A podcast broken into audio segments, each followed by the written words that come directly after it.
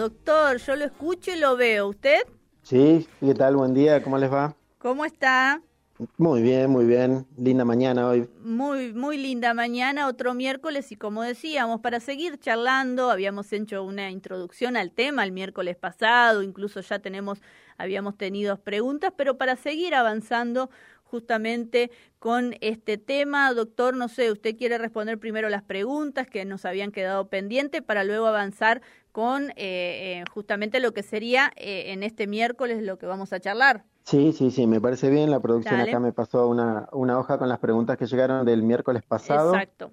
Este, nos podemos este, extender unos minutitos con esto y ya después arrancamos ya con el, con el próximo tema, si quiere.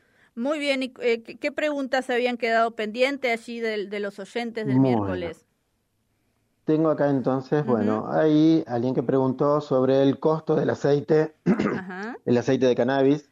Bueno, el aceite de cannabis este, se, puede, se puede conseguir en frasquitos de 10 mililitros o de 30 mililitros. Los precios realmente son variables. Este, podés conseguir de 3.000 a 7.000 pesos. No hay, no, no, no hay un precio fijo, estricto, pero bueno, es también lo que buscamos un poco, poder, poder este, legislar sobre, sobre los precios, sobre las condiciones que y, la accesibilidad del aceite de cannabis, ¿no? Pero hoy por hoy puedes conseguir entre 3 y 7 y más también, pero bueno, más o menos anda por ahí. Muy bien. Otra pregunta más, este que podemos pasar, que es una pregunta medio eh, que pregunta, eh, si el aceite de cannabis es adictivo y mm. pone, mi madre tiene artrosis en una rodilla y cuando deja de tomar vuelve el dolor más intenso. Bueno, el tema de adicción, eh, el, cannabis eh, medicinal en aceite es muy, tiene mínima adicción, estamos hablando de, de, de muy por debajo del 10%, este, y de ahí para arriba, las adicciones del alcohol es mucho mayor, las adicciones del tabaco es mucho mayor, las adicciones de, de, la cocaína, de la heroína, ni hablar, ¿no? O sea que estamos hablando de algo que tiene muy, muy poca adicción. Y con respecto a esto, este, lo interesante es que eh, esta persona está, está, con un problema en la rodilla en el cual tiene dolor constante, es un dolor crónico porque la articulación ya no tiene la anatomía normal, y entonces este, cualquier movimiento le genera dolor. El cannabis lo que hace es aplacar ese dolor, mm. pero cuando deja de tomar cannabis, este, el dolor vuelve porque la, la, la, acción que está generando el dolor sigue estando, o sea, la, la artrosis sigue estando. Y este, pasar de no dolor a dolor, uno a veces tiene, siente como, como más dolor, como que el umbral es, es, es distinto, entonces como que se siente más dolor, pero este, actúa mientras que uno lo toma, o sea, no, no, es algo que va a ayudar, no es algo que va a curar en este caso los dolores, sino que ayuda a no tenerlos, ¿sí? Muy bien. Bien. Este, sigo. Sí. Eh, hay alguien que preguntó beneficios sobre el colesterol y la hipertensión. Sí, tiene beneficios sobre la presión arterial, disminuye la presión arterial. Uno tiene que saber que en algunas situaciones el cannabis tiene un efecto dual que en ciertas dosis puede bajar la presión, pero hay otras dosis que puede subir la presión. Con respecto al colesterol, bueno, este, eh, se está estudiando, pero sí hay evidencias que puede bajar el, el, colesterol y sobre todo subir el colesterol bueno, el HDL, ¿sí? este, así que en ese caso la, la respuesta global sería sí. Este, sí actúa sobre colesterol e hipertensión. Este, hay otra pregunta que me preguntaba sobre chicos con hiperactividad. Mm. Eh, hay más evidencia sobre los beneficios en hiperactividad en adultos que en niños. ¿sí? Recordemos que este, durante muchos años el cannabis estuvo prohibido y penalizado, entonces los, los estudios que hay este, son estudios sobre todo en gentes mayores, y son estudios que lo que tiene es que tiene poca cantidad de pacientes, entonces se, se limita un poco la representatividad de los resultados. Este, ahora con, con la apertura este, vamos a poder hacer estudios más, más extensos y más representativos, pero que se usa con chicos con hiperactividad sí se usa, sí se usa. Bien, este, Doctor, para, para hacer un parato voy a repetir justamente el teléfono por si quieren llegar mientras estamos charlando alguna eh, pregunta para nuestro columnista. El 345-414-1753, mientras estamos charlando. Después, y si surgen algunas dudas, también las dejamos anotadas para que, en, bueno, ahora en el transcurso de la columna, o si no, eh, de, esta columna, o si no, ya la semana que viene, eh, como estamos haciendo ahora, despejamos esas consultas.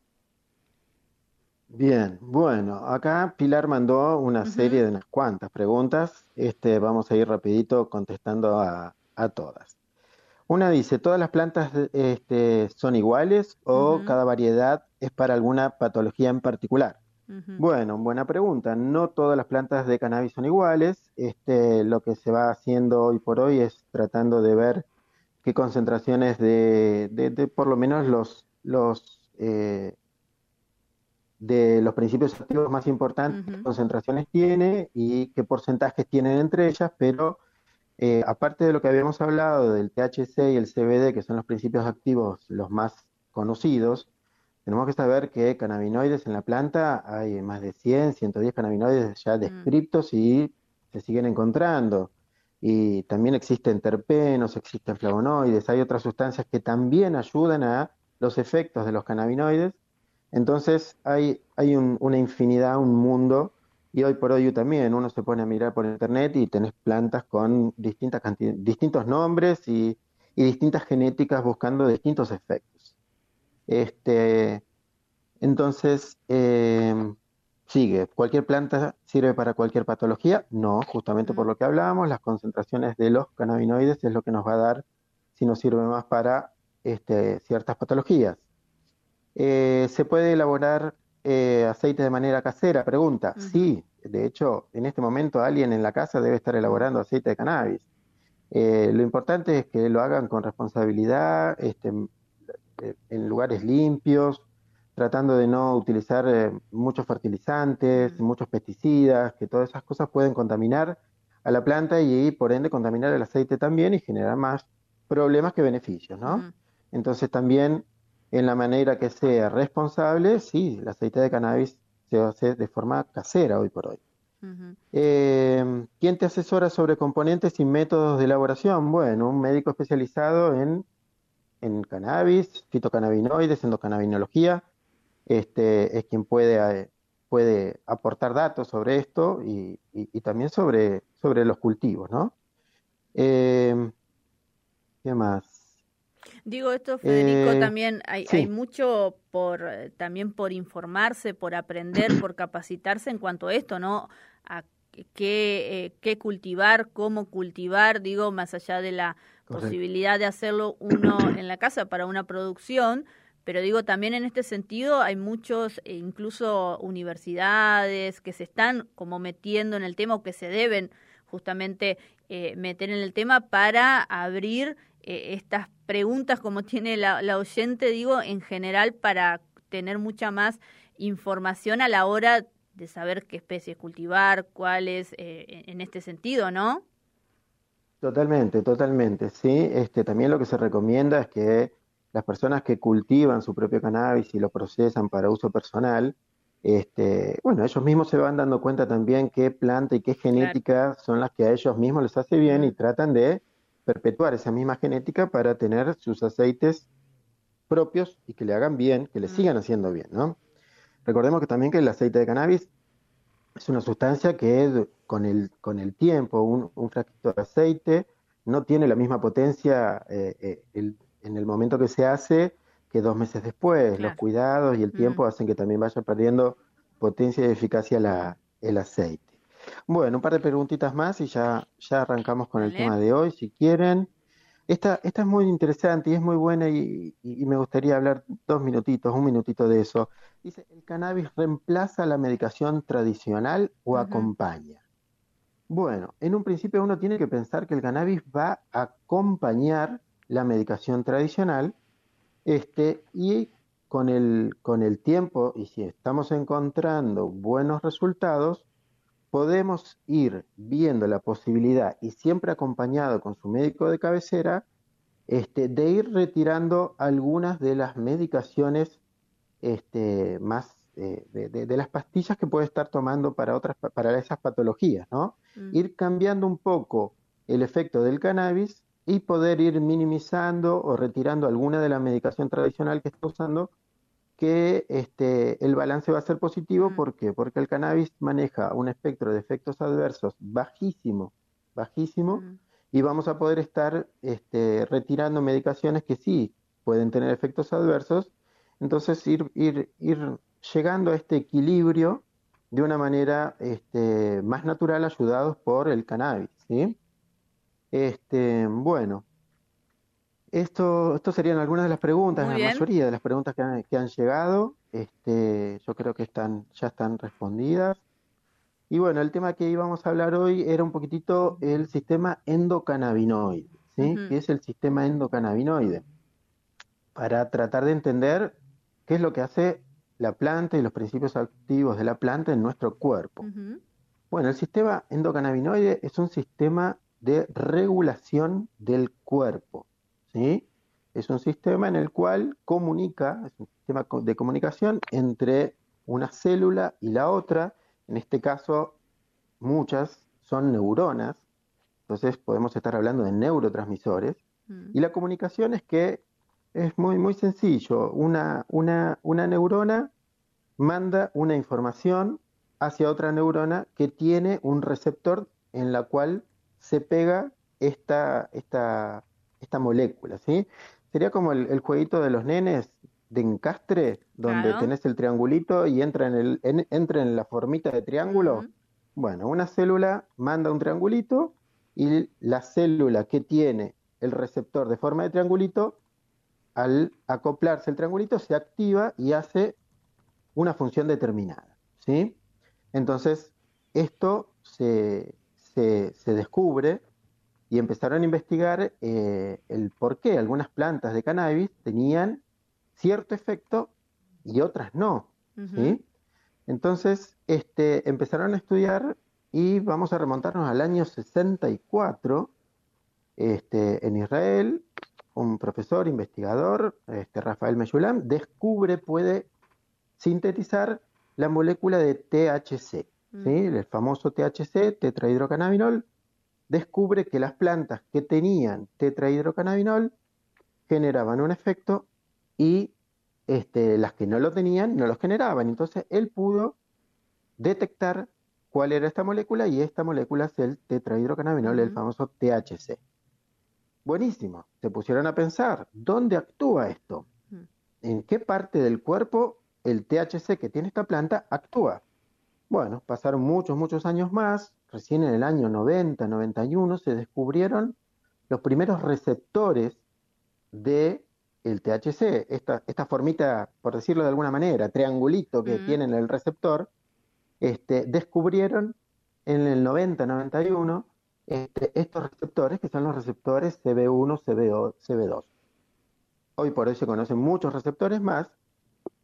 Este, entonces, después lo que se pusieron a pensar es, ¿por qué existen estos receptores dentro del cuerpo? Porque no es que existen para que alguien que consume cannabis haga su efecto, no. Mm. Empezaron a investigar el por qué tenemos estos receptores en el organismo. Bueno, perfecto. Poquito tiempo después, en el año 92, se descubren los primeros endocannabinoides, ¿sí? Este, la anandamida, es uno de los principales endocannabinoides del cuerpo, y otro de los este, endocannabinoides del cuerpo es el 2-AG, que tienen, bueno, nombres químicos, pero para que vayamos sabiendo. Existen y se han descubierto muchos más endocannabinoides, entonces se empezaron a dar cuenta de que estos endocannabinoides son sustancias que el mismo cuerpo genera cuando lo necesita para comunicarse con otra célula y con otras neuronas. ¿Sí? Siguieron estudiando porque cada vez nos metemos más y más profundo en el tema. Bueno, ¿qué es lo que encontraron? Encontraron también que los niveles de estos endocannabinoides en algunas patologías estaban aumentados y en algunas patologías estaban disminuidos. Entonces ahí empezamos a comprender cómo los cannabinoides externos, en este caso los fitocannabinoides, fito porque viene de planta, claro fitocannabinoides, que son los cannabinoides externos, entran a nuestro organismo, interactúan con los receptores de nuestro cuerpo y pueden de alguna manera empezar a balancear esta, este sistema mm. que, bueno, como te contaba recién, en algunas patologías está desbalanceado. Entonces, lo que hace los fitocannabinoides en este caso es balancear un poco este sistema endocannabinoide que tenemos y que al estar desbalanceado puede empezar a generar distintos problemas, distintas patologías, distintas molestias. ¿sí? Este, profundizaron mucho más, encontraron que dentro de todo este sistema, cómo se fabrican los endocannabinoides dentro del organismo, cómo se destruyen también. Este, entonces, este, encontraron que esto es un sistema de regulación entre neuronas, es, es un tema de mensajes. Una neurona necesita algo y manda el mensaje hacia la otra neurona para que este, reciba el mensaje y haga su efecto este, según cada mensaje, ¿no? Este, bueno. Son estudios muy, pensándolo así, también estudios muy recientes, ¿no? Estamos hablando del, del 90. Digo, para la ciencia y para la investigación en este sentido. Y justamente también es lo que hablábamos hace un ratito, ¿no? Este, vos imaginate que todos estos investigadores mm. estuvieron investigando este, una planta que en, muchas situaciones es legalmente prohibida. Entonces, todos los estudios que, hay son estudios cortos, estudios este, con poca gente. Este, entonces, eh, y así todo han podido salir adelante. Y son estudios súper serios. Esto no, no, no, no, no, no estamos hablando de, de, dos personas que, que, probaron cannabis y se pusieron a pensar. No, no. Son estudios moleculares. Hay muchas personas atrás estudiando, investigando, hay mucho conocimiento atrás, realmente es un mundo que hay atrás de todo esto, yo traté de simplificar un poquitito, pero realmente es un mundo y se van conociendo cosas nuevas día a día. Este, imagínate vos también que atrás de todo esto ahora también está se está cortando ahí. Farmacia. ¿sí? Industria sintetizar en un laboratorio. ¿Hola? Sí, ahí se, corta por ahí, Fede, se corta por ahí. Ahí sí te escuchamos bien, ahí sí. Ah, ahí está. Bueno, te contaba que está la industria farmacéutica atrás en un superlaboratorio sintetizando moléculas que ya son iguales al THC y los ponen en un frasquito y los venden en farmacias, ¿sí? Y, todo el tiempo se está investigando y está atrás de todo esto este, dos cositas más como para que después podamos, podamos ir adelantando este, para los próximos programas. ¿sí? Estos receptores, CB1, CB2 y hay muchos más también, este, 5HT, este, hay muchos receptores más, eh, se encuentran mucho en el sistema nervioso central, ¿sí? Se encuentran también en el sistema nervioso periférico, eh, hay, hay receptores también en células linfáticas, el sistema inmunitario, en el vaso. Mm. Entonces ahí podemos empezar a ver un poquitito dos grandes cosas. Si hay muchos en el sistema nervioso central, bueno, va a actuar mucho en el sistema nervioso central, que es generalmente el que, el que comanda, ¿sí? el que manda todo. Pero en el sistema inmunitario, ahí tenemos también, este, podemos pensar sobre otros beneficios, ¿sí? lo que hablábamos este, que receptores estén ahí pueden actuar en todo lo que es la parte de inflamaciones. ¿sí? Entonces, este, uno de los, de los grandes, eh, de las grandes ayudas que tienen los cannabinoides es que es antiinflamatorio. ¿sí? Entonces, en muchas de las enfermedades donde lleva inflamaciones, este, el, cannabis, el cannabis va a actuar bajando la inflamación y justamente ayudando desde ese lado. También desde otro, pero ya para, por ejemplo, este, una de las preguntas que teníamos hoy, artrosis de rodilla o artritis, mm. las cremas que tienen cannabis ya actúan directamente sobre la articulación inflamada, entonces ya empezamos a tener. Pero bueno, este, infinidad de, de listas de enfermedades, yo te puedo nombrar algunas enfermedades y no tanto, porque, como te decía recién, el cannabis trata de balancear los sistemas del cuerpo.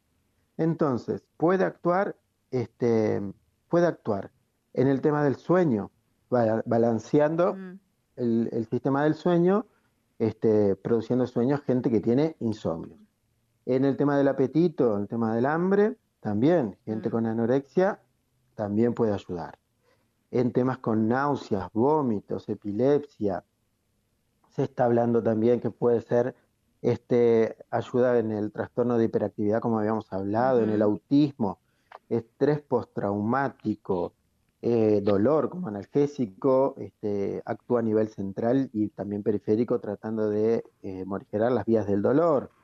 Eh, depresión, psicosis, esclerosis múltiple, eh, ansiedad, eso es, muy buen antioxidante, es neuroprotector también porque modula también la liberación de, una sustancia que generan las neuronas, que es el glutamato, que cuando está en, mucha cantidad es neurotóxico, también modula la liberación de glutamato.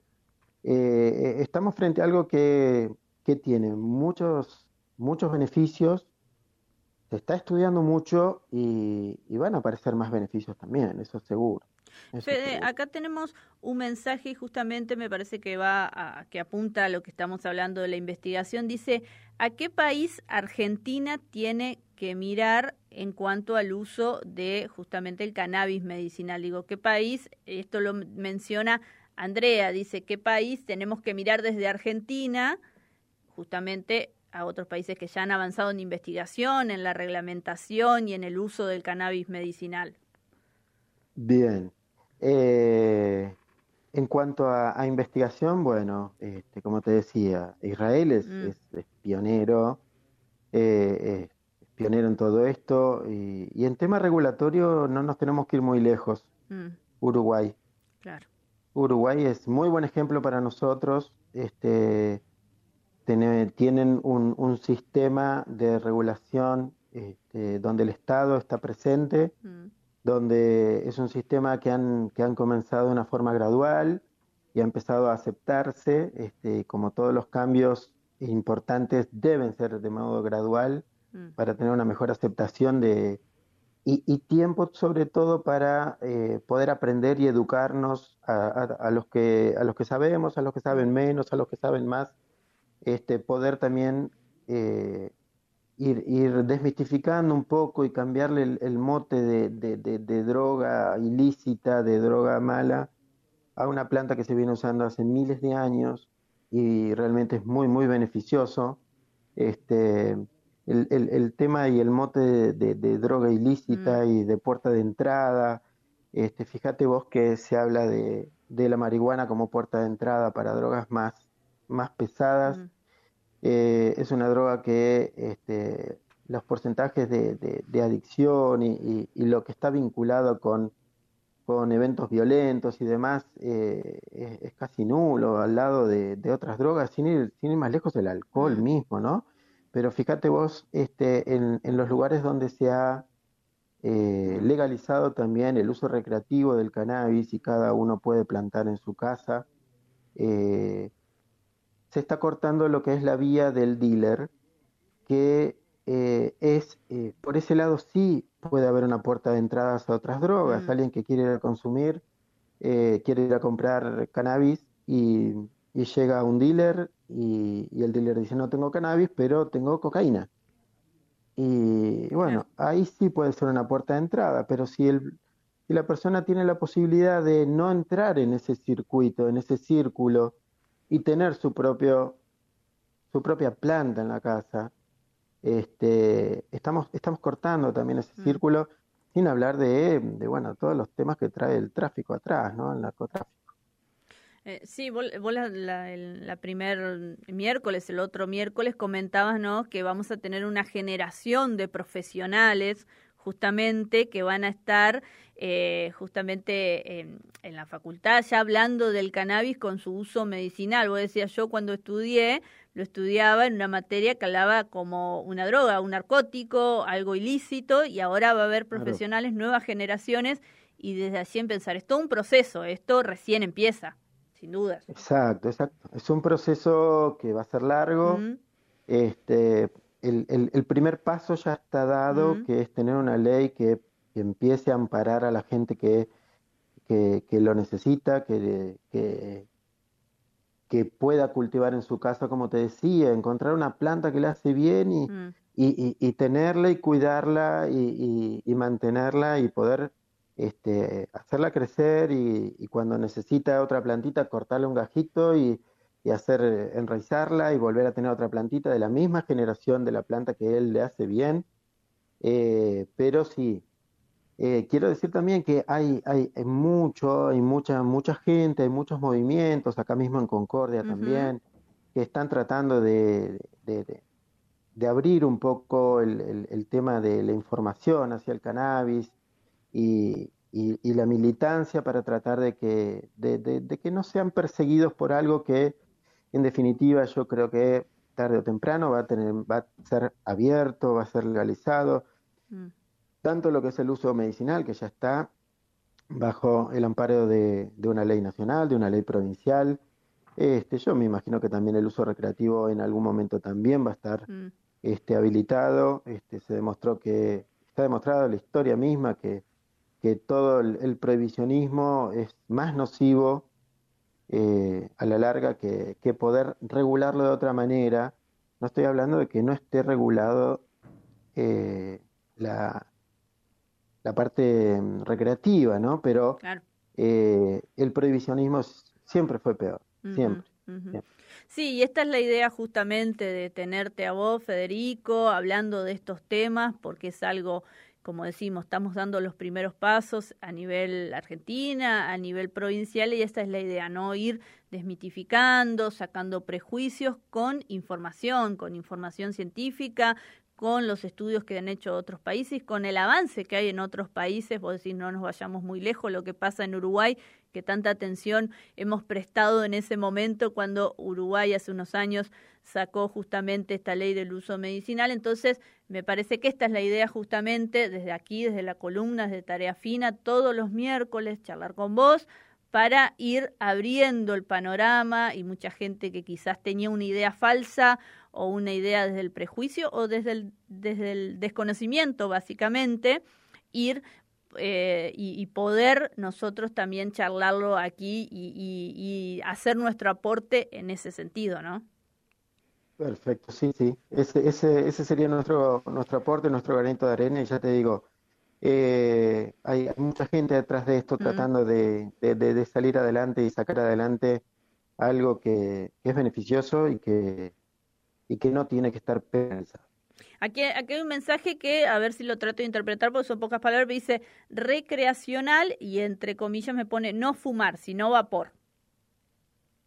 Bueno, eh, recreacional, fumar, vapor, eh, estamos hablando de lo que se llama el, uso adulto, ¿sí?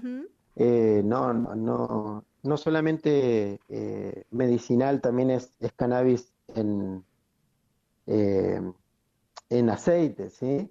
También, fumado también es, medicinal. Hay ciertas personas que tienen mucho dolor y fumar les genera un efecto mucho más rápido, este, mucho más fuerte en un principio de lo que es la vía oral, ¿viste? Entonces, como decíamos antes, es menos controlado quizás, pero hay personas que lo necesitan de esa manera. este, por eso, está todo un poco solapado con esto, ¿no? Uno no tiene que pensar que también el cannabis fumado es está mal, ni, ni vapeado, el vapeo mucho mejor todavía.